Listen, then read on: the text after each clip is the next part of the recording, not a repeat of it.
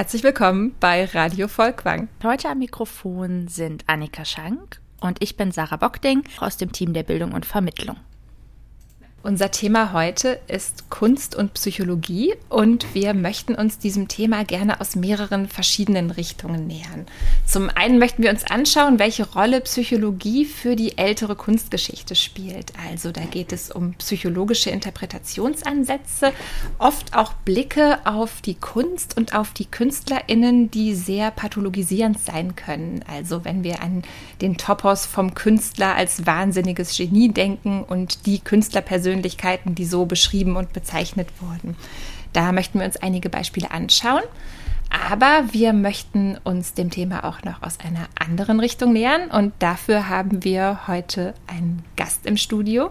Und zwar ist das Kerstin Schoch, Psychologin und Kunsttherapeutin und die stellt sich jetzt mal vor. Ja, hallo, danke für die Einladung. Ja, äh, ich bin Kerstin Schoch, mein Pronomen ist sie. Ähm, wie gesagt, ich bin genau Diplom-Kunsttherapeutin und Psychologin und aktuell bin ich wissenschaftliche Mitarbeiterin an der Hochschule für Künste im sozialen Ottersberg. Das liegt bei Bremen Richtung Hamburg. Und äh, aktuell bin ich gerade dabei, meine Promotion an der Universität Witten-Herdecke abzuschließen. Ähm, ich lebe in Berlin und als Kunsthoch 2 blogge und mikroblogge ich über Kunsttherapie, Psychologie, Kunst, Open Science und intersektionalen Feminismus. Ich habe etwa zehn Jahre praktisch auch als Kunsttherapeutin gearbeitet in sehr unterschiedlichen Kontexten und die letzten fünf Jahre bin ich vor allem in Forschung und Lehre tätig. Wir würden auch auf beides gerne nachher noch zu sprechen kommen. Also ich fände sehr spannend, wenn du uns ein bisschen ausführlicher von deinem Dissertationsprojekt erzählst, was du da eigentlich erforscht. Ich finde, das ist eine sehr interessante Fragestellung. Aber zunächst mal würde ich gerne ein bisschen von dir über die praktische Arbeit als Kunsttherapeutin erfahren. Ähm, da hast du ja auch sehr viel Erfahrung drin und vielleicht kannst du einfach mal ein bisschen erzählen, was macht eigentlich eine Kunsttherapeutin? Ähm, Kunsttherapie, ähm, also künstlerische Therapien, dem übergeordnet sind therapeutische Arbeitsweisen, die in verschiedenen Medien der Künste arbeiten, darunter Kunsttherapie, aber auch Theatertherapie, Tanz- und Bewegungstherapie und Musiktherapie. Die Kunsttherapie arbeitet mit der bildenden Kunst, also Zeichnung, Malerei, Collagen, Fotografien, Druck, Plastizieren. Da kann auch Aktionskunst oder Performance mitgearbeitet werden und, und, und. Und Kunsttherapie ist eigentlich eine recht junge Disziplin. Ähm, als erste Bewegung dahingehend werden häufig als Person genannt Hans Brinshorn, ein deutscher Psychiater und Kunsthistoriker, oder Walter Morgenthaler, ein Schweizer Psychiater und Psychotherapeut. Und ähm, das waren so die ein paar der ersten Personen, die äh, zumindest hier im europäischen Kontext Werke von Menschen mit einer psychischen Thematik nicht nur als Ausdruck deren Erkrankung gesehen haben, sondern auch den künstlerischen Beitrag als solchen anerkannten. Das war vor einem 100 Jahr nach 100 natürlich revolutionär. Heute wissen wir, dass viele Begrifflichkeiten von damals diskriminierend sind, also Begriffe wie sogenanntes Art Brü, die rohe Kunst oder überhaupt den Begriff Geisteskrankheit oder Wahnsinn finde ich heute sehr schwierig und diskriminierend zu verwenden, genau. Und äh, heute würde ich natürlich auch weitergehen und ähm, nicht diese künstlichen dichotomen Grenzen ziehen zwischen hier gibt's Kunst und das andere ist Art Brühe, sondern eher so eine Demokratisierung der Künste, auch die Kunsttherapie auch abzielt, also dass Kunst allen zur Verfügung steht. Es ist natürlich schön, wenn ich Kunst studieren konnte, aber es ist keine Bedingung, um mich damit künstlerisch auszudrücken auch die Idee von dieser Dichotomie, also dieser Zweiseitigkeit von krank versus gesund, würde ich heute eher mit Neurodiversität beschreiben. Das heißt also, dass Psyche oder Mental Health dimensional ist äh, und nicht irgendwie in Kategorien fällt und wir dahingegen einfach sehr unterschiedlich sind und jede Person eine Vielzahl an Facetten ähm, besitzt äh, und eine Erkrankung ist eben nur eine davon und macht nicht die ganze Person aus. Und Kunsttherapie als solche entstand dann etwa in den 1970er, 80er Jahren in den äh, USA, Großbritannien und im deutschsprachigen Raum. Und mittlerweile gibt es auch im asiatischen Raum viel Kunsttherapie, auch auf akademischem Niveau. Und ähm, im Ursprung muss man aber dazu sagen, dass es eine recht eurozentristisch euroamerikanische Perspektive ist. Das ist auch ein Thema, das in der Community noch meines Erachtens noch mehr reflektiert, hinterfragt und ähm, geöffnet werden sollte. Und was ist dabei deine Zielsetzung? Was kann die Kunsttherapie leisten? Wovon wir ausgehen in der Kunsttherapie ist, dass es verschiedene Mechanismen gibt, also Wirkfaktoren, wie Kunsttherapie funktioniert. Und ich kann gerne ein paar davon nennen. Das ist zum einen, äh, dass ähm, Kreativität als freies Spiel einen großen Faktor äh, bringt. Also nicht Kreativität im Sinn von, ich bastele jetzt irgendwie Window-Color-Sachen, sondern im ganz ursprünglichen Sinne, wie Winnicott das versteht, als eine innere äh, schöpferische Kraft, die uns allen inne ist, aus der wir schöpfen und unser Leben gestalten, uns gestalten, unsere Beziehung gestalten, unsere Wünsche umsetzen das einfach dadurch zugänglicher ist, diese Art von Kreativität. Dann gibt es äh, ein bekanntes psychologisches Konzept von Csikszentmihalyi, das Flow-Erlebens, dass ich eben in Situationen wie in Künsten unter anderem leichter in so ein Hier und Jetzt komme, in einen Flow komme und mir dadurch andere Dinge zugänglich sind, dass ich das, die Vergangenheit und die Zukunft vergesse, sondern ganz bei mir sein kann dann ähm, bietet die Kunsttherapie die Möglichkeit, eben innere Repräsentanzen und Prozesse, also Gefühle, Gedanken, Problematiken, aber auch Ressourcen und Stärken nonverbal auszudrücken. Das heißt, ich muss Dinge nicht unbedingt in Worten sagen, wie ich das vielleicht in der Psychotherapie tun würde, sondern ich kann auch eine andere Ebene finden. Das ist insbesondere natürlich äh, spannend, wenn ich zum Beispiel mit Kindern arbeite, die manche Thematiken noch gar nicht verbal ausdrücken können, aber trotzdem natürlich spüren und denken. Dann ist das ein anderer Weg, einen persönlichen Ausdruck zu finden.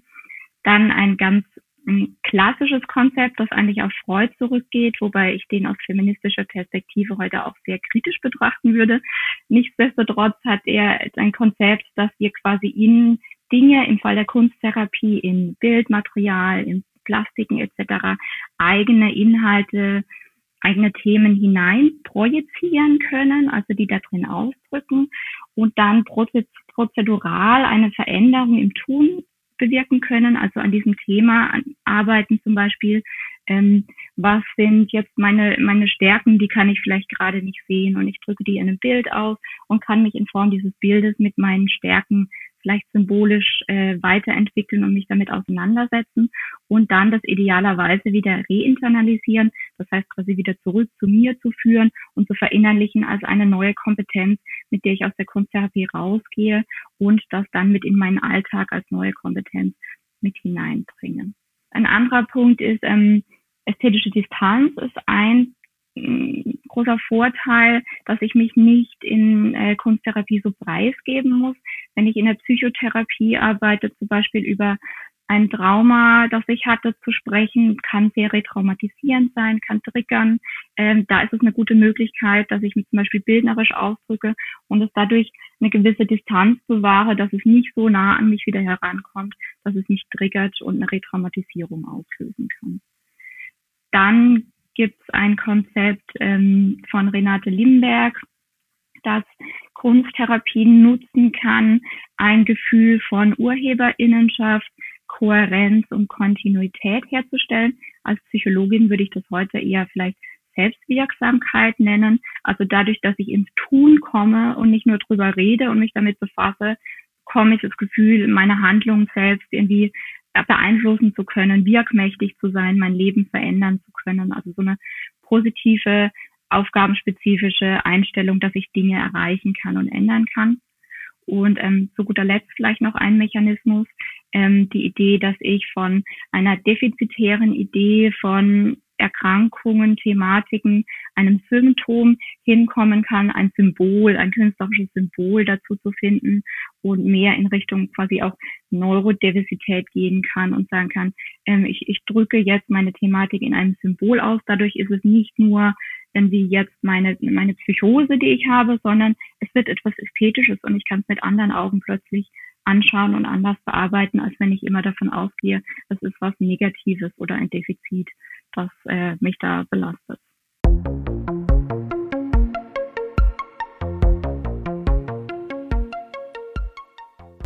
Jetzt haben wir gerade schon kurz gesprochen über den Topos vom Künstler als Außenseiter, als Leidendem und als Melancholiker. Und ich sage hier bewusst der Künstler, denn diese Vorstellungen beziehen sich tatsächlich in der Regel auf cis-männliche Künstler. Diese Vorstellung vom Künstler als Melancholiker geht zurück auf eine antike Konzeption, und zwar auf die Konzeption von vier Temperamenten, die der griechische Arzt Hippokrates aufgestellt hat. Also er hat behauptet, es gäbe einen sanguinischen, einen phlegmatischen, einen cholerischen und eben einen melancholischen Typus mit Bezug auf vier verschiedene Körperflüssigkeiten, auf Blut, auf Schleim, gelbe Galle und eben die schwarze Galle des Melancholikers.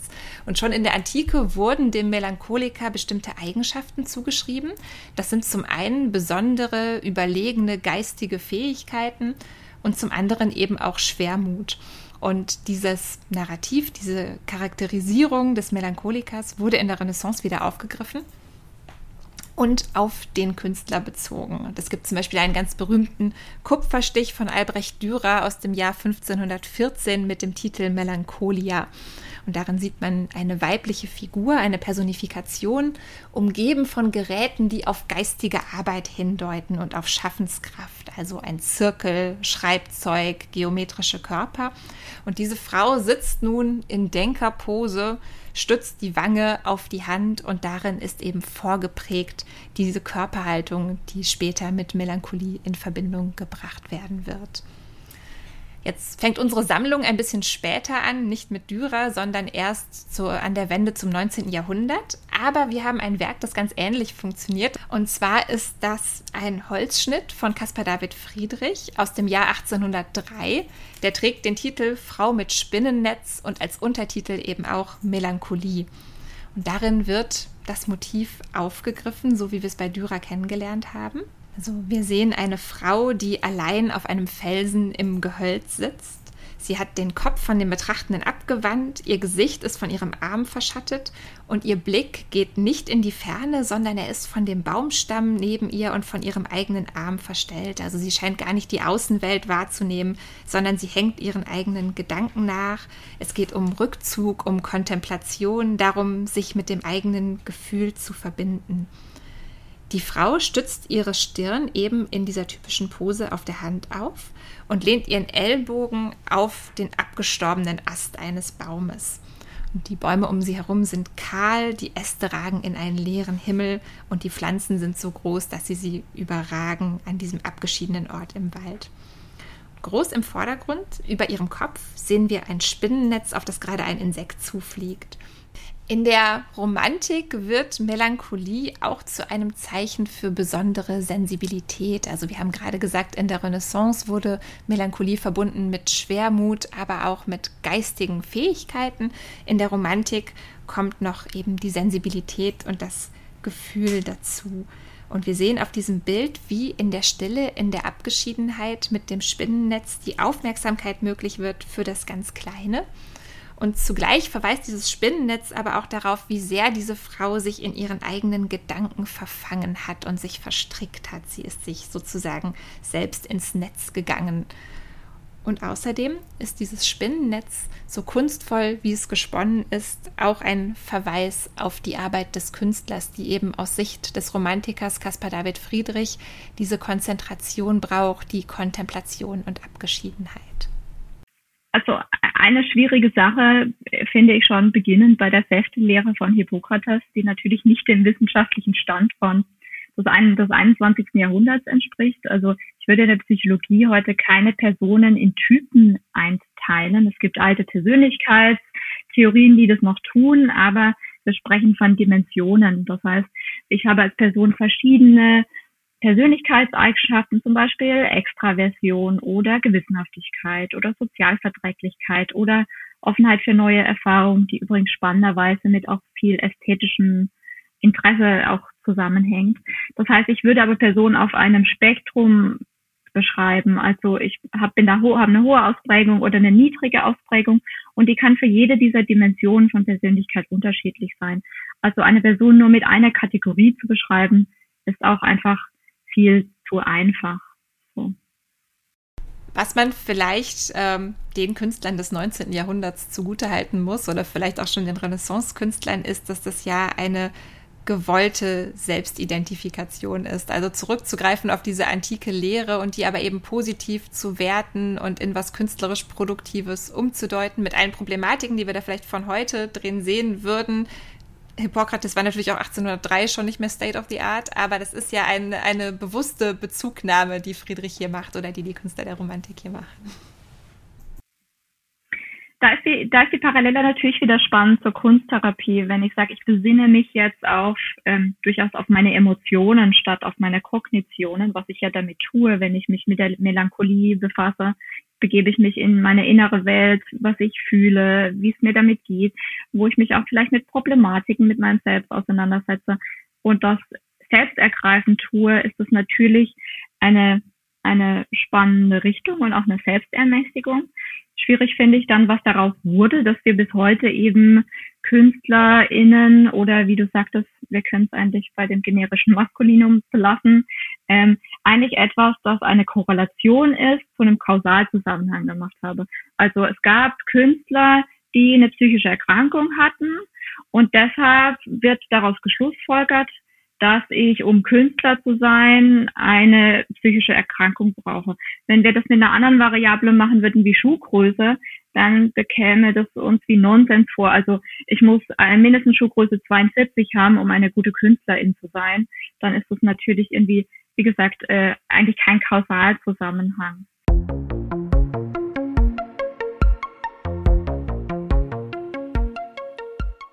Es gibt in unserer Sammlung noch ein weiteres Werk, das den Titel Melancholie trägt und das ist ziemlich genau 100 Jahre nach der Arbeit von Caspar David Friedrich entstanden.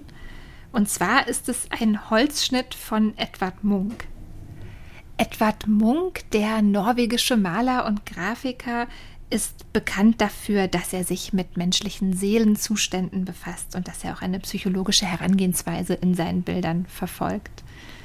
Wir hatten 2018 hier im Museum Volkwang eine Ausstellung mit Werken von Edward Munk, die bezeichnenderweise den Titel trug Sehnsucht und Erwartung. Und was ich ganz spannend fand, ist, dass Edward Munk schon 1906 seine erste Einzelausstellung im Museum Volkwang hatte. Wir haben in der Sammlung von Munk drei Gemälde und 28 Grafiken. Die Gemälde sind die Sternennacht von 1900, die Einsamen aus dem Jahr 1906 und das große Gemälde Jugend von 1910. Edward Munk wurde 1863 geboren und er lebte bis 1944. Und es gibt aus seinen späteren Lebensjahren auch einige sehr farbenfrohe, heitere Gemälde, die ländliche Szenen zeigen, verschiedene Jahreszeiten, also Sommer am Strand, herbstliche Wälder, verschneite Winterlandschaften, Menschen im Garten. Aber Munk wird meistens wahrgenommen mit seinen Werken, die um die Jahrhundertwende entstanden sind. Und diese Werke um die Jahrhundertwende wirken oft sehr intensiv. Sie sind alle auf einen Ausdrucksgehalt konzentriert, ohne erzählerische Ausschmückungen und beschäftigen sich eben mit existenziellen Seelenzuständen des Menschen. Und die Werke aus unserer Sammlung, aus der Sammlung Volkwang, stammen fast alle aus dieser Zeit um die Jahrhundertwende einer Zeit, in der auch die Psychoanalyse aufkam und in der existenzielle Themen und Zustände des Menschen neu betrachtet wurden. In dem Holzschnitt, den ich gerade erwähnt habe, Melancholie, sitzt ein Mann in der nun schon bekannten Denkerpose, also er hat das Kinn auf die rechte Hand gestützt, an einem einsamen Strand. Sein Körper wirkt sehr schwer und er wirkt sehr müde. Der Farbholzschnitt ist in dunklen Farben gehalten.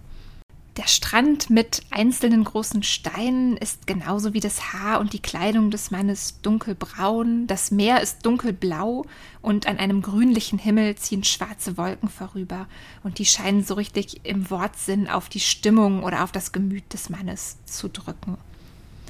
In der dunklen Umgebung bilden das Gesicht und die Hände des Mannes die hellsten Flächen. In diesen Flächen scheint auch die Maserung des Holzes durch. Und somit ziehen eben das Gesicht und die Hände die Aufmerksamkeit auf sich, aber zugleich wirkt der Mann auch wie umhüllt von dunklen Farbflächen und eingeschlossen in seine Umgebung. Ja, ich finde es auch sehr schön, dass man gar nicht weiß, wohin der Mann eigentlich guckt. Also er starrt so vor sich hin. Man weiß nicht, fokussiert er einen Stein oder guckt er aufs Meer hinaus. Es ist halt so ein Blick, den man gar nicht deuten kann. Ja, stimmt. Dieser Blick ins Leere oder ins Innere ist ja etwas, das wir gerade auch schon bei Caspar David Friedrich gesehen haben. Und er scheint ja auch komplett allein zu sein. Also im Hintergrund sieht man ein einsames Haus und ein paar Bäume, aber keine Spur von anderem menschlichen Leben. Mhm. Wie wir schon an diesem dunklen, einsamen Strand sehen, schildert Munk oft mit Bedeutung aufgeladene Landschaften. Das sind manchmal Naturlandschaften, das sind aber auch oft Innenräume bei Nacht. Er zeigt manchmal einsame Personen, oft am Fenster oder Paare. Und oft sind das Menschen in Krisensituationen. Also es geht bei ihm viel um unglückliche Liebe, um Trennungen, um Verlust, um Einsamkeit, um Eifersucht. Frauen werden oft als femme fatale gezeigt oder gar als Vampirin, also als bedrohliche, gefährliche Verführerin. Viele seiner Szenen spielen im Mondschein. Munk selbst hat seine Gemälde zu Themengruppen zusammengefasst und die trugen dann so Titel wie Keimen der Liebe, Blühen und Vergehen der Liebe, Lebensangst oder Tod. Und diese Werkgruppen hat er später zusammengefasst innerhalb seines sogenannten Lebensfrieses und dem gab er den Untertitel Gemälde aus dem modernen Seelenleben. Ja, ein Zitat von Munk ist auch, ich male nicht, was ich sehe, sondern was ich sah. Und Annika hat ja gerade schon super beschrieben, in welche Werkgruppen das Ganze eingeteilt werden kann. Und Munk hatte auch kein leichtes Leben. Also seine Mutter starb schon, als er sechs war. Und ähm, das hat ihn auch nachhaltig immer wieder ja, beschäftigt und ähm, auch in vielen Werken hat er das ausgedrückt. Und auch seine Schwester, seine Schwester Sophie ist auch mit 15 dann an Tuberkulose gestorben. Und auch seine Schwester Laura wurde im Laufe ihres Lebens wegen Nervenschwäche in eine Anstalt wegen eines Selbstmordversuches eingeliefert. Also Munk hatte in seinem Leben familiär viel mit Tod und auch Leid zu tun, was sich auch in den Bildern widerspiegelt. Ja, da sind Krankheit und Verlust eben ganz häufige Themen. Und du hast gerade schon gesagt, Sarah, dass Munk eben diese Erlebnisse aus der Erinnerung gemalt und gezeichnet hat. Und dabei hat er besonders die düstere, aufwühlende, bedrückende Atmosphäre dieser Szenen festgehalten. Und viele Werke hat er auch öfter gemalt. Also ähm, Melancholie hat er das erste Mal mit 28 gemalt und da ging es dann auch nicht darum, in den späteren Versuchen das Bild zu kopieren, sondern sich immer wieder mit dem Thema zu beschäftigen. Stimmt, der Holzschnitt in unserer Sammlung heißt tatsächlich sogar ganz korrekt Melancholie 3. Als ich geboren wurde, beeilte man sich, mich Not zu taufen, weil man glaubte, ich würde sterben. Meine Mutter hatte damals schon den Keim des Todes in sich. Sechs Jahre später raubte die Schwindsucht fünf kleinen Kindern ihrer Mutter. Krankheit, Wahnsinn und Tod hielten wie schwarze Engel Wache an meiner Wiege. Sie haben mich durch mein ganzes Leben begleitet. Mein Vater versuchte für uns Kinder Vater und Mutter zu sein. Aber er war schwermütig, nervös, erblich belastet mit Perioden religiöser Anwandlungen, die an Wahnsinn grenzten, wenn er tagelang im Zimmer auf und abschritt und dabei Gott anrief. Zeitig genug habe ich Elend und Gefahren des irdischen Lebens kennengelernt und vom Leben nach dem Tod und der ewigen Höllenpein gehört, die die sündigen Menschen erwartet. Wenn er nicht unter diesen religiösen Anfällen litt, konnte er wie ein Kind mit uns scherzen, spielen und uns Märchen erzählen. Deshalb war es für uns doppelt so schwer, die seelischen Qualen auszuhalten, wenn er uns bestrafte. Er konnte da außer sich sein. Seine nervöse Heftigkeit habe ich geerbt. Mein Weg hat entlang einem Abgrund, einer bodenlosen Tiefe geführt. Ich habe von Stein zu Stein springen müssen, ab und zu habe ich den Pfad verlassen, habe mich in das Menschengewimmel im Leben gestürzt. Aber immer musste ich wieder zurück auf den Weg entlang dem Abgrund. Dem Weg muss ich folgen, bis ich in die Tiefe stürze. Die Lebensangst hat mich begleitet, solange ich mich erinnern kann. Meine Kunst ist ein Selbstbekenntnis gewesen. Ohne Lebensangst und Krankheit wäre ich ein Schiff ohne Ruder gewesen. Jetzt haben wir gerade einen Tagebucheintrag von Edward Munk ähm, gehört. Man muss aber dazu sagen, dass man gar nicht weiß, wie real die sind. Edward Munk hat Tagebuch geschrieben, hat diese aber nachträglich auch immer wieder verändert. Munk ging es nicht um die Geschichten auf den Bildern, sondern um die Gefühle, die das Bild bei den Betrachtern ausgelöst hat. Das wird auch ganz schön deutlich bei einer weiteren Arbeit, die wir bei uns in der Sammlung haben. Und zwar ist es ein Selbstporträt des Künstlers aus dem Jahr 1895. In diesem Fall ist es eine Lithografie, in der die Farbe Schwarz auch eine ganz zentrale Rolle spielt. Also wir sehen zunächst mal einen dominanten schwarzen Bildgrund und aus dem heraus schaut uns das Gesicht des Künstlers sehr ernst und verschlossen an. Die Gesichtszüge sind nur in ganz feinen Linien angedeutet, wodurch das Gesicht sehr bleich wirkt und einen harten Kontrast zu diesem schwarzen Hintergrund bildet. Tatsächlich scheint der Kopf des Künstlers mitten auf dem Blatt im Dunkeln zu schweben. Am oberen Bildrand befindet sich eine schmale Leiste mit dem Namen des Künstlers und der Datierung. Und dann nimmt man auf den zweiten Blick erst wahr, dass eine ähnliche rahmende Leiste am unteren Bildrand die Form eines skelettierten Armes hat. Also wir sehen eine überlange Elle und Speiche, die in einer Hand mit knöchernen Fingern enden. Und dieser Skelettarm ruht vor bzw. unter dem Antlitz des Künstlers auf einer Höhe, auf der er tatsächlich seinen Arm abgestützt haben könnte. Und in diesem knöchernen Arm steht seine Signatur. Die Hand des Künstlers ist ja traditionell das Attribut, das ihn eben als Künstler, als einen handwerklich Tätigen ausweist. Aber wenn dieser Arm auf dem Bild zu dem Porträtierten gehört, dann macht ihn das selbst zu einem Toten. Also es weist auf den Tod voraus und lässt sich wie ein Memento Mori lesen. Der Künstler schaut gleichsam wie aus dem Jenseits zu uns herüber. Wir sehen hier also ein künstlerisches Schaffen eingedenk des Todes und man kann sagen, aus der Finsternis heraus, die den Künstler umgibt. Und Munk hat auf ganz ähnliche Weise ein Jahr später auch den schwedischen Schriftsteller August Strindberg porträtiert, mit dem er befreundet war. Überhaupt war Munk sehr viel im Austausch mit anderen Künstlern und Schriftstellern, von denen viele auch sein Interesse an der Psychologie geteilt haben. Munk verbrachte zwar den größten Teil seines Lebens in Norwegen, er war zwischendurch aber auch für Studienaufenthalte in Paris und hat dort Pariser Straßen- und Großstadtszenen kennengelernt, die er in seinen Werken gelegentlich nach Oslo verlagert hat. Ein Beispiel dafür ist eine weitere Lithografie aus unserer Sammlung mit dem Titel Angst von 1896.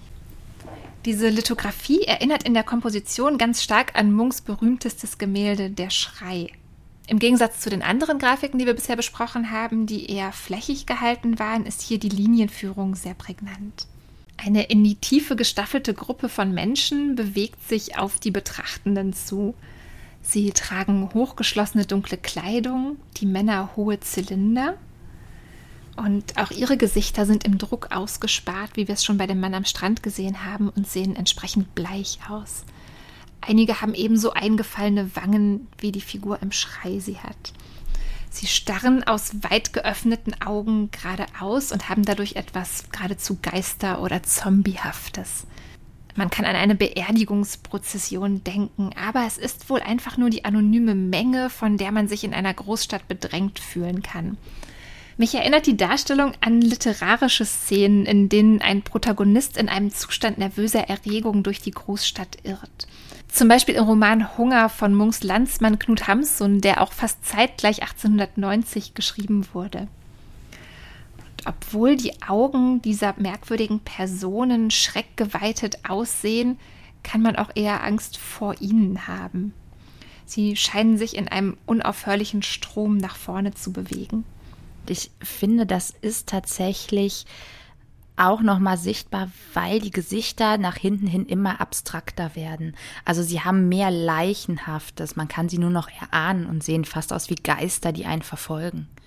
Im Hintergrund sehen wir einen Meeresarm, einen Fjord mit angedeuteten Schiffen, einer geschwungenen Küstenlinie und Hügeln. Und jetzt habe ich vorhin gesagt, dass es ein Farbholzschnitt ist. Tatsächlich gibt es neben dem Schwarz aber nur eine einzige weitere Farbe im Bild. Und zwar sehen wir am Himmel kräftige Linien in Blutrot, die sich über die gesamte Bildfläche ziehen. Und besonders auffällig ist der große Kontrast von diesen unruhigen, blutroten Linien am Himmel und in der Landschaft und den ausdruckslosen, starren Gesichtern, die Sarah gerade beschrieben hat. Um die Jahrhundertwende herum hatte Munk eine Liebesbeziehung zu Mathilde, genannt Tulla Larsen, Heutzutage würde man diese Beziehung als On-Off-Beziehung betiteln, würde ich sagen. Und diese Beziehung endete nach einem Streit mit einem angeblich unbeabsichtigten Pistolenschuss, der Munks linken Mittelfinger verletzte. Nach dem Ende dieser Beziehung verschlechterte sich Munks Gemütszustand rapide.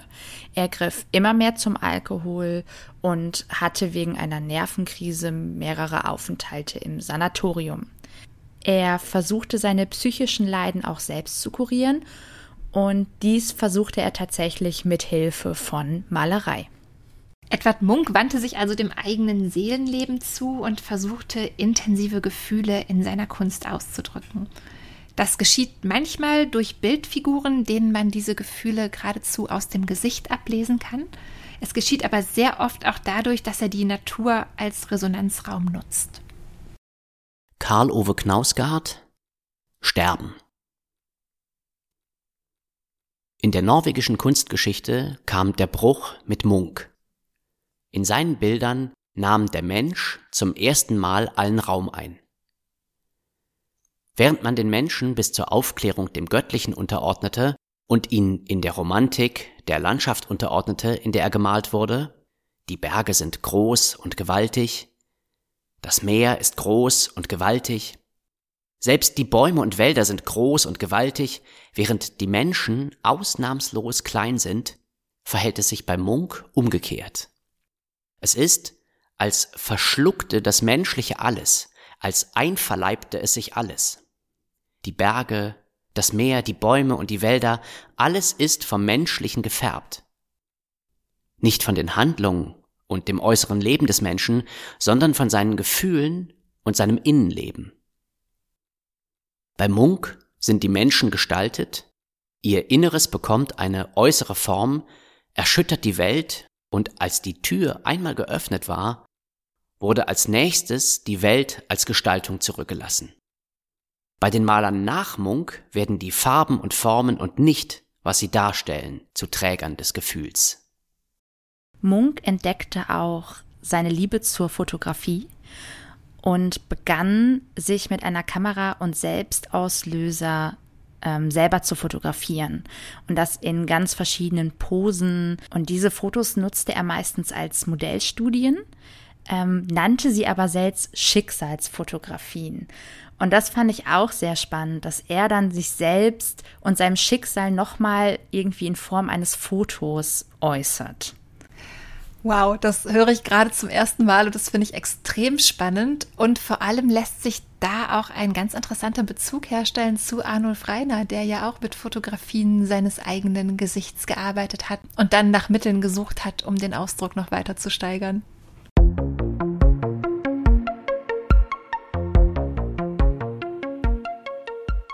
Diese Vorstellung vom Künstler als Melancholiker wurde dann im 19. Jahrhundert mehr und mehr zu einem Klischee vom Künstler als einem Leidenden und es kam die Vorstellung auf, dass sogenanntes Genie und sogenannter Wahnsinn nah beieinander liegen. Plus, ich glaube, es hat einfach auch dann zusätzlich noch mit dieser Prekarisierung von Künsten und Sozialen zu tun, dieses Narrativ des armen Künstlers, äh, der auch arm leben muss, damit er genial ist und äh, dann noch psychisch erkrankt sein muss, um etwas zustande zu bringen. Ich bin mir ziemlich sicher, dass die Mehrheit der KünstlerInnen kein Problem hätten, von ihrer Kunst zu leben und nur ihre Kunst zu machen äh, und nicht nebenbei kellnern zu müssen oder ähnliches. Ähm, aber auch das ist irgendwie so ein, ein seltsames Narrativ, das sich zu hinterfragen gilt. Absolut. Wir hatten im Jahr 2015 hier eine große Ausstellung, die nannte sich Der Schatten der Avantgarde und es sollte darum gehen, eben bekannten, erfolgreichen Avantgarde-Künstlern unbekanntere Positionen gegenüberzustellen von sogenannten Outsider-KünstlerInnen, wobei schon in der Vorbereitung der Ausstellung, auch in der Ausstellung selbst sehr diskutiert wurde, was das überhaupt heißt und welche Begrifflichkeiten da überhaupt Anwendung finden sollten. Und da kamen genau diese Aspekte zum Tragen, die du gerade auch schon genannt hast, nämlich welche Ausschlussmechanismen waren da eigentlich am Werk, äh, wenn manche Personen eben bekannt und erfolgreich geworden sind und andere nicht. Und es wurde sehr deutlich in der Auswahl der unterschiedlichen künstlerischen Positionen, dass da psychische Erkrankung durchaus ein Faktor sein konnte, dass es aber auch ganz stark Auswirkungen von Rassismus gab, wenn beispielsweise ein schwarzer Künstler wie Bill Trailer sehr lange nicht rezipiert wurde, dass es ganz stark um ökonomische Ausschlüsse ging, wenn eine Person ihr Leben als Haushälterin arbeiten musste und eben keinen Zugang zu akademischer Bildung oder künstlerischer Ausbildung hatte. Vor ein paar Jahren kam ein Mann nach einer Show auf mich zu. Nun, in der Sendung hatte ich über die Einnahme von Antidepressiva gesprochen und er hatte eine Meinung dazu. Er sagte, du solltest keine Medikamente nehmen, weil du Künstlerin bist. Es ist wichtig, dass du fühlst. Er sagte, hätte Vincent van Gogh Medikamente genommen, gäbe es die Sonnenblumen nicht. Ich hätte nie gedacht, dass mein Kunstgeschichte-Diplom mal nützlich sein würde. Aber, oh mein Gott, ich sagte, gute Meinung, Kumpel. Außer, dass er Medikamente genommen hat. Eine Menge. Er hat sich oft selbst behandelt. Er trank eine Menge. Er knabberte sogar an seinen eigenen Farben. Ein Problem. Und weißt du was noch? Er hat nicht nur Sonnenblumen gemalt. Er hat auch viele Porträts von Psychiatern gemalt. Nicht einmal irgendwelche. Psychiater, die ihn behandelt haben und ihn medikamentös behandelten. Und es gibt ein bestimmtes Porträt von einem bestimmten Psychiater und er hält eine Blume. Und es ist keine Sonnenblume. Es ist ein Fingerhut. Und dieser Fingerhut ist Teil eines Medikaments, das Van Gogh gegen Epilepsie nahm. Und dieses Derivat der Fingerhutpflanze, Medifucking-Cation, ich muss an dem Tag eine Dosis ausgelassen haben, denn ich fühlte etwas. Das Derivat des Fingerhuts, wenn man es ein bisschen überdosiert, weißt du, was dann passiert? Man kann die Farbe Gelb ein wenig zu intensiv erleben. Also vielleicht haben wir die Sonnenblumen genau deshalb, weil Van Gogh medikamentös behandelt wurde. Echt? Was denkst du, Kumpel? sagte ich. Dass Kreativität bedeutet, dass man leiden muss? Dass das die Bürde der Kreativität ist, nur damit du sie genießen kannst? Ich muss meine Geschichte richtig erzählen, denn man lernt von dem Teil der Geschichte, auf den man sich konzentriert. Nimm Vincent, alter Kumpel, Vincent van Gogh. Die Art und Weise, wie wir seine Geschichte erzählen, das ist nicht gut. Es ist zerstörerisch. Er hat in seinem Leben nur ein Gemälde verkauft und jetzt sieh ihn dir an. Er ist ziemlich tot. Ja, aber sehr erfolgreich. Hat nur ein Gemälde in seinem Leben verkauft. Und die Leute glauben mit dieser Geschichte, dass Van Gogh dieses missverstandene Genie war. Wissen Sie, er war seiner Zeit voraus. Was für ein Haufen Scheiße. Niemand wird vor seiner Zeit geboren. Das ist unmöglich. Niemand wird vor seiner Zeit geboren. Vielleicht Frühchen, aber die holen auf. Künstler erfinden keinen Zeitgeist, sie reagieren auf ihn. Er war seiner Zeit nicht voraus. Er war ein postimpressionistischer Maler, der auf dem Höhepunkt des Postimpressionismus malte, während Peter seinen eingelegten Pfeffer pflückte. Er war seiner Zeit nicht voraus. Er konnte sich nicht vernetzen, denn er war verrückt, er war verrückt. Er hatte eine instabile Energie. Die Leute wechselten die Straßenseite, um ihn zu meiden. Deshalb hat er in seinem Leben nicht mehr als ein Gemälde verkauft. Er konnte kein Netzwerk aufbauen. Diese ganze Idee, diese Romantisierung von psychischer Krankheit ist lächerlich. Es ist kein Ticket zur Genialität, es ist ein Ticket ins verdammte Nirgendwo.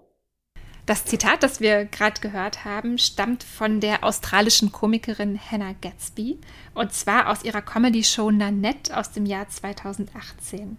Nanette ist zwar formal eine Comedy-Show, aber Hannah Gatsby geht darin völlig über die Grenzen dieses Mediums hinaus und nutzt eigentlich das Mittel der Comedy, um auch sehr ernste persönliche Dinge zu thematisieren, auch Diskriminierungserfahrungen zu thematisieren.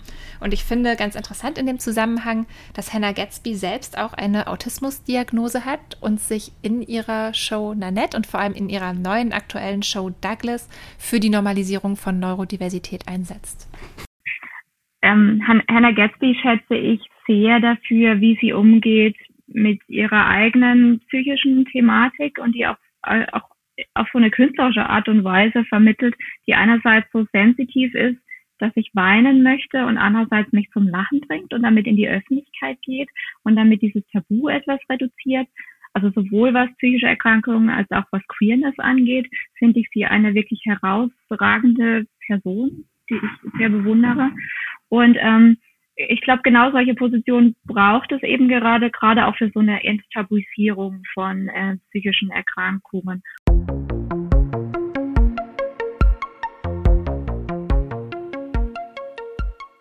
Wir haben aber gerade auch schon, oder Kerstin hat gerade schon eine Person genannt, die auch sehr wichtig für dieses historische Verständnis von dem Verhältnis von Kunst und Psychologie ist. Und zwar ist das der Arzt Hans Prinzhorn, der 1922 ein Buch veröffentlicht hat mit dem Titel Bildnerei der Geisteskranken. Und dieser Hans Prinzhorn war promovierter Kunsthistoriker, er war aber auch Psychiater und er war selbst ausgebildeter Sänger. Also er hatte durchaus auch einen eigenen Bezug zu künstlerischer Praxis, was ich auch ganz spannend finde. Prinzhorn kam 1919 an die Heidelberger Universitätsklinik und dort gab es bereits eine Sammlung mit Arbeiten psychisch erkrankter Menschen. Und Prinzhorn erhielt den Auftrag, diese wissenschaftlich zu erforschen und systematisch zu erweitern. Und er hat dann an die 5000 Werke zusammengetragen, die alle aus einem Zeitraum zwischen 1890 und 1920 stammen. Die Personen, die diese Arbeiten geschaffen haben, lebten zumeist in Einrichtungen. Das heißt, sie waren sozial relativ isoliert und zum Teil auch ohne viele äußere Anregungen. Und bei den meisten der Personen, von denen die Arbeiten stammen, war Schizophrenie diagnostiziert worden. Kerstin, du hast gerade schon gesagt, dass Prinzhorn jetzt etwas sehr Neues versucht hat, nämlich er wollte diese Werke nicht nur zu Diagnosezwecken heranziehen, er hat darin gesehen, dass es um eine Verarbeitung seelischer Prozesse geht, dass es auch um Selbstvergewisserung geht und dass es auch ja, Versuche oder Momente der Kommunikation sind. Aber ihn haben vor allem die formalen Gestaltungsprinzipien interessiert, tatsächlich der künstlerische Wert dieser Arbeiten. Also er ist zum Beispiel Symbolen und Ornamenten nachgegangen in diesen Werken. Und man kann sagen, dass sein Interesse eigentlich ein kulturanthropologisches war. Also er wollte in diesen Arbeiten die Ursprünge menschlicher Kreativität finden. Ich finde historisch eine Sache ganz interessant und zwar ist eben dieser Text von 1922, die Arbeit an den Werken begann 1919 und Prinzhorn hat viele Parallelen hergestellt zwischen den Arbeiten, die er gesammelt hat und den Werken anerkannter zeitgenössischer Künstler, insbesondere des Expressionismus.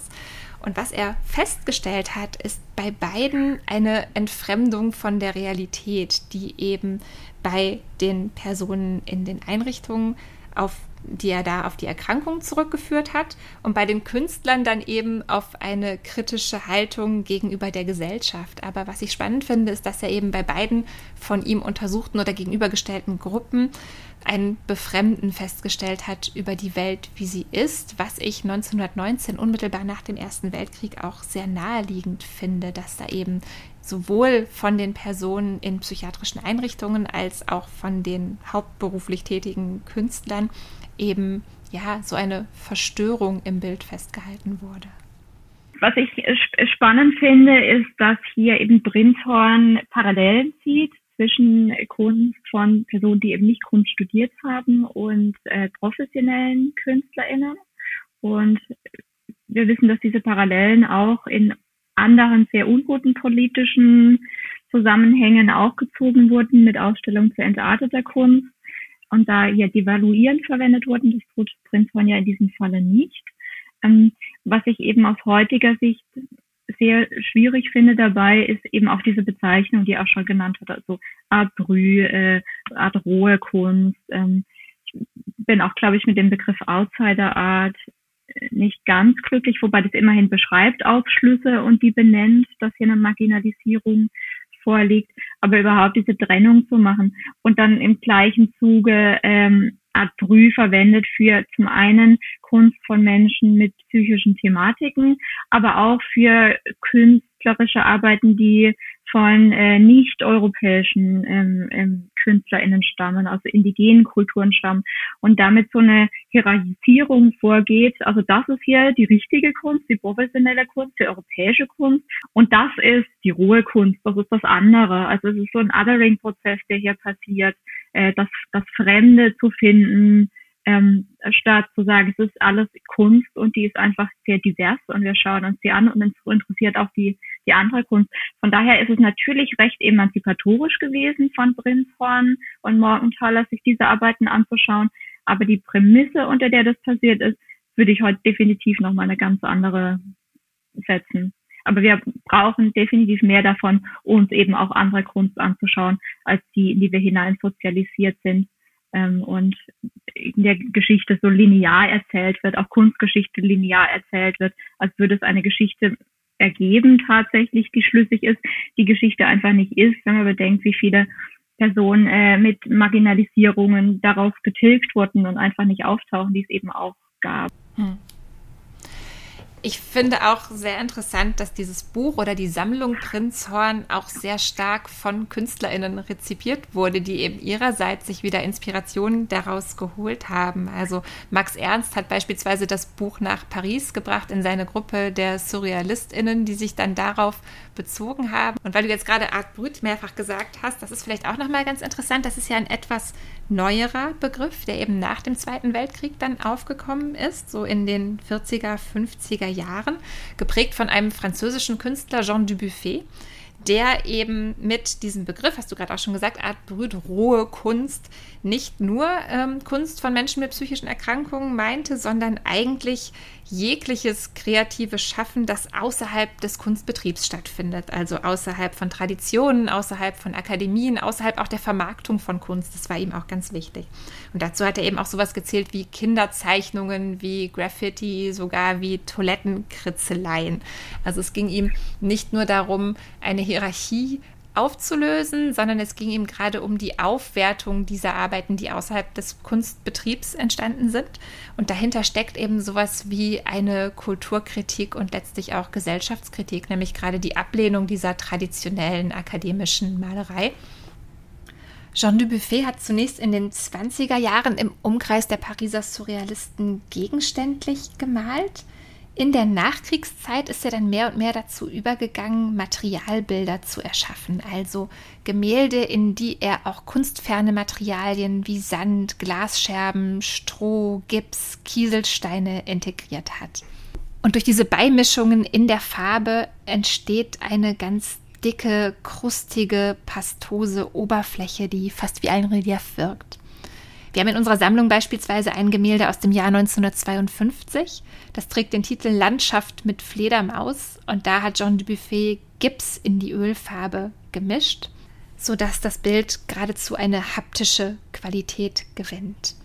Tatsächlich ist auf dem Bild keine Fledermaus zu sehen oder man muss sich schon sehr anstrengen und die Fledermaus in das Gemälde hineinsehen. Aber genau darum geht es Dubuffet auch. Er nennt die Werkgruppe, zu der dieses Gemälde Landschaft mit Fledermaus gehört, auch Paysage du Montal, also geistige Landschaften. Und tatsächlich geht es eher um die Assoziationen, die während der Werkbetrachtung in den Betrachtenden ausgelöst werden. Zum Thema Kunst und Psychologie gibt es noch eine Menge mehr zu sagen. Darum haben wir uns entschieden, noch eine weitere Folge zu diesem Thema auszustrahlen. Für heute bedanke ich mich schon einmal ganz herzlich bei Kerstin Schoch für den Besuch bei uns im Studio und bei Ihnen zu Hause fürs Zuhören. Bis zum nächsten Mal.